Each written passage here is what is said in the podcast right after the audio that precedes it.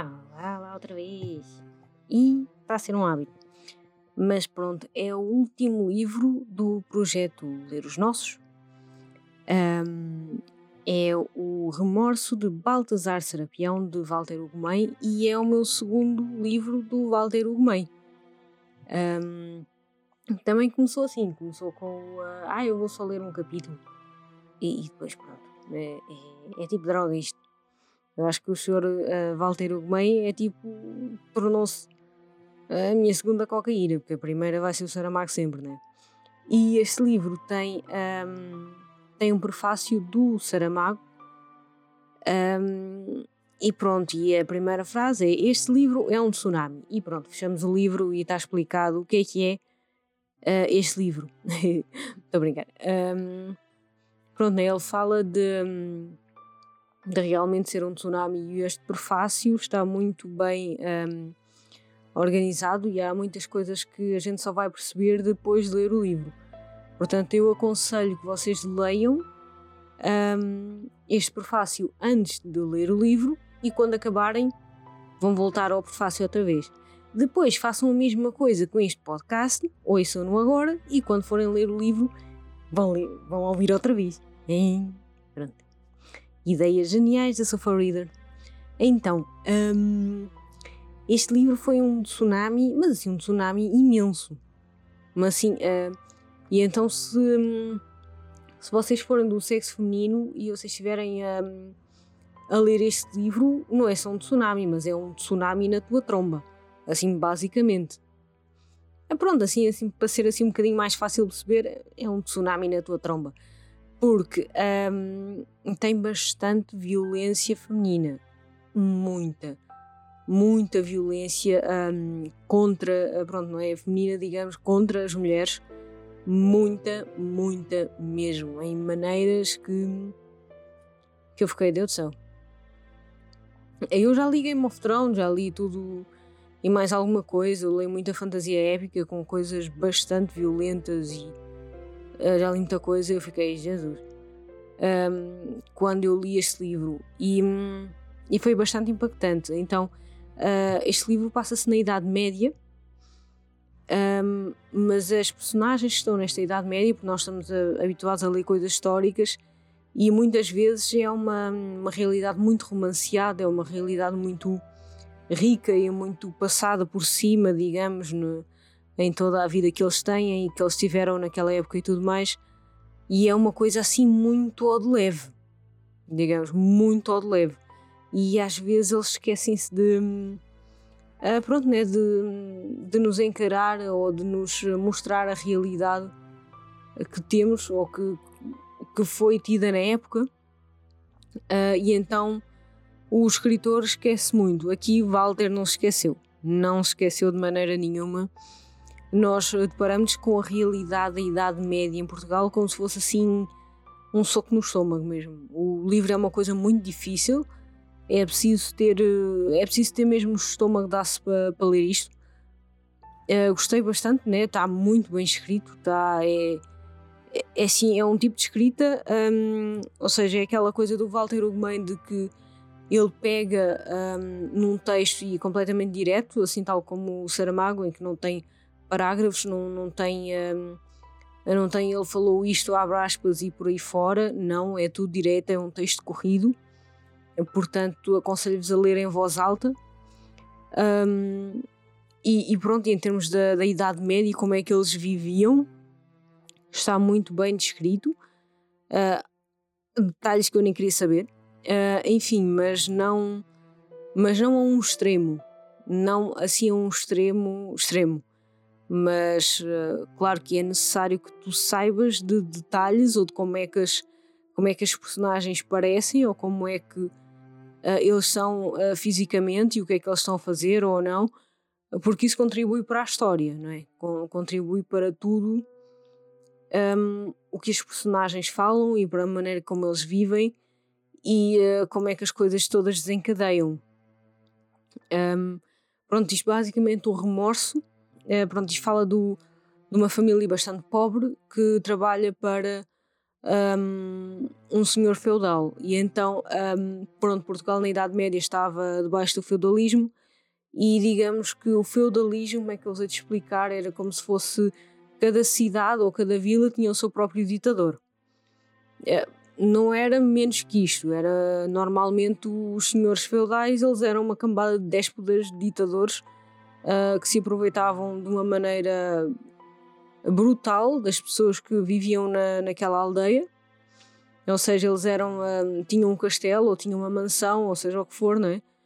Um, e todas as pessoas que estavam à volta naquela aldeia uh, trabalhavam para ele. Uh, e pronto, essas pessoas trabalhavam uh, em condições muito precárias, viviam no limiar da pobreza e mais um bocadinho. Um, não tinham nada, não, era uma realidade bastante dura e bastante um, e bastante distante para nós. Uh, Deus seja louvado. Enfim, um, é uma realidade que nós não temos a noção e foi bastante bem descrita pelo, pelo escritor, muito bem descrita.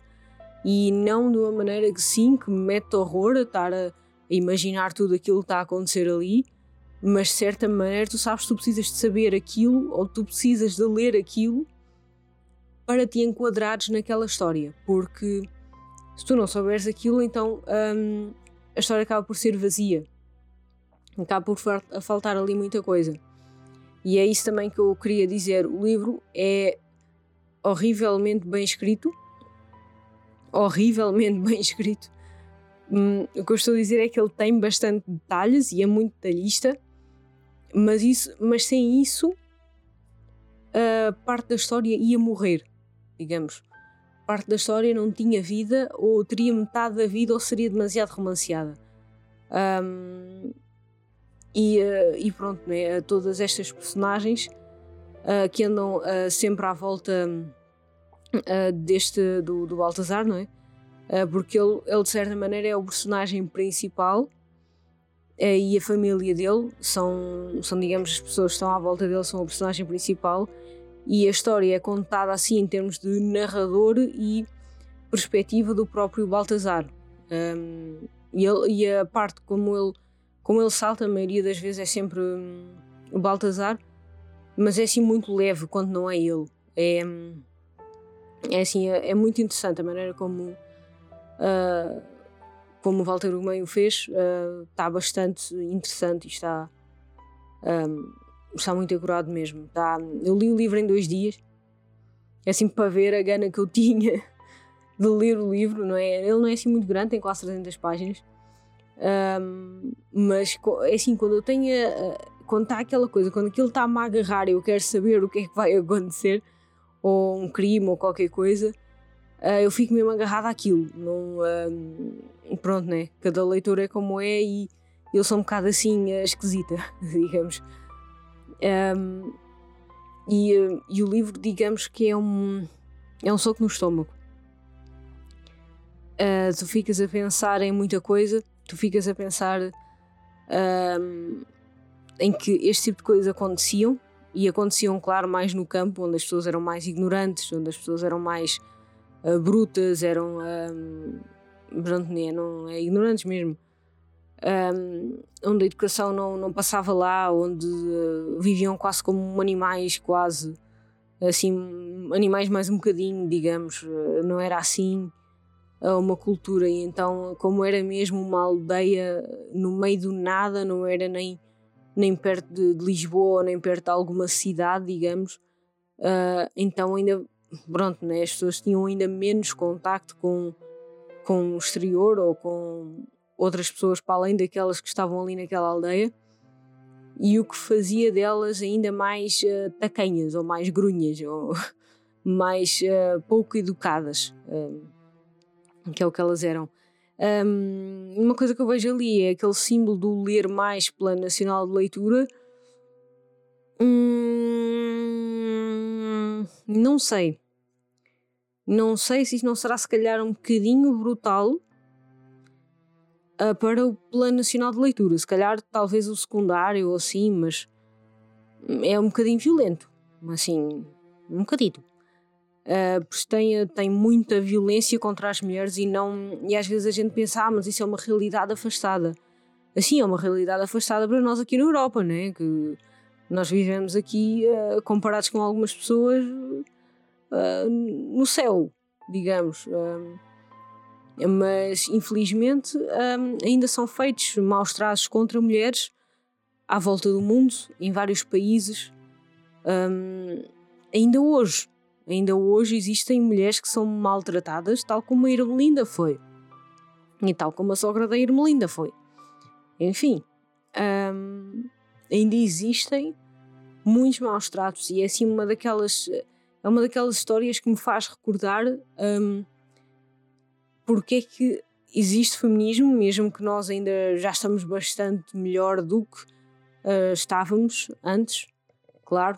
Um, mas ainda há muito para caminhar e infelizmente ainda há muitas pessoas que estão uh, em, ainda não, enquanto não se conseguir a igualdade completa a gente vai andar aqui a, a matracar a cabeça dos outros uh, com feministas, mas isso, isso é o que é e é o que nós temos que fazer, porque é assim, ou é igualdade a sério ou não é porque andar a andar aqui à volta e com mais rodeios e mais, e meias coisas não dá um, e ou é ou não é.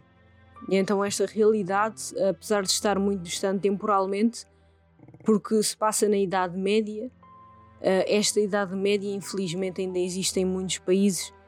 Existem países como na China, como na Índia, enfim, uh, países como a África, uh, países, países como a África, desculpa, em continentes como a África.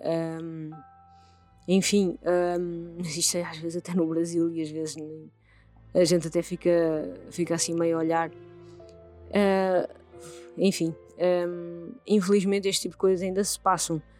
Uh, porque não é só ficção, é uma alerta para a realidade.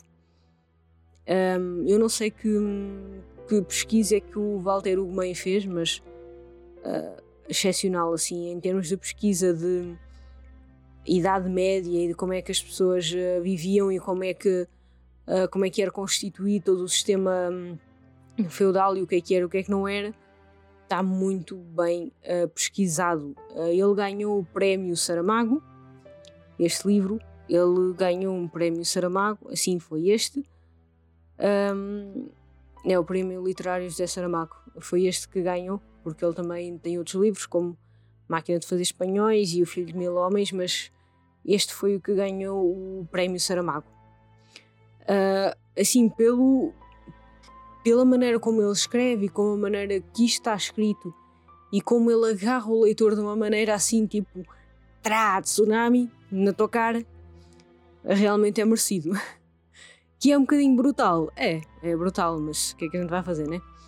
É, é bastante diferente de tudo aquilo que eu li até hoje. Sinceramente. Muito diferente. Uh, mas também não é assim um tipo de coisa que eu quero ler todos os dias, não é?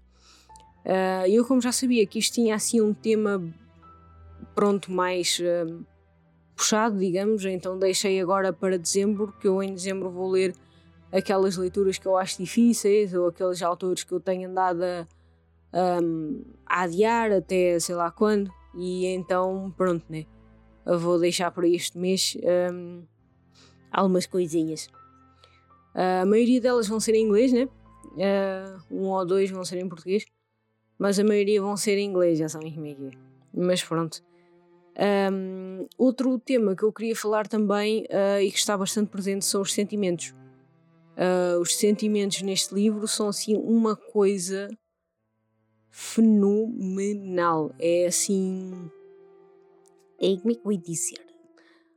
Um, é assim, tu sentes aquilo que a personagem está a sentir.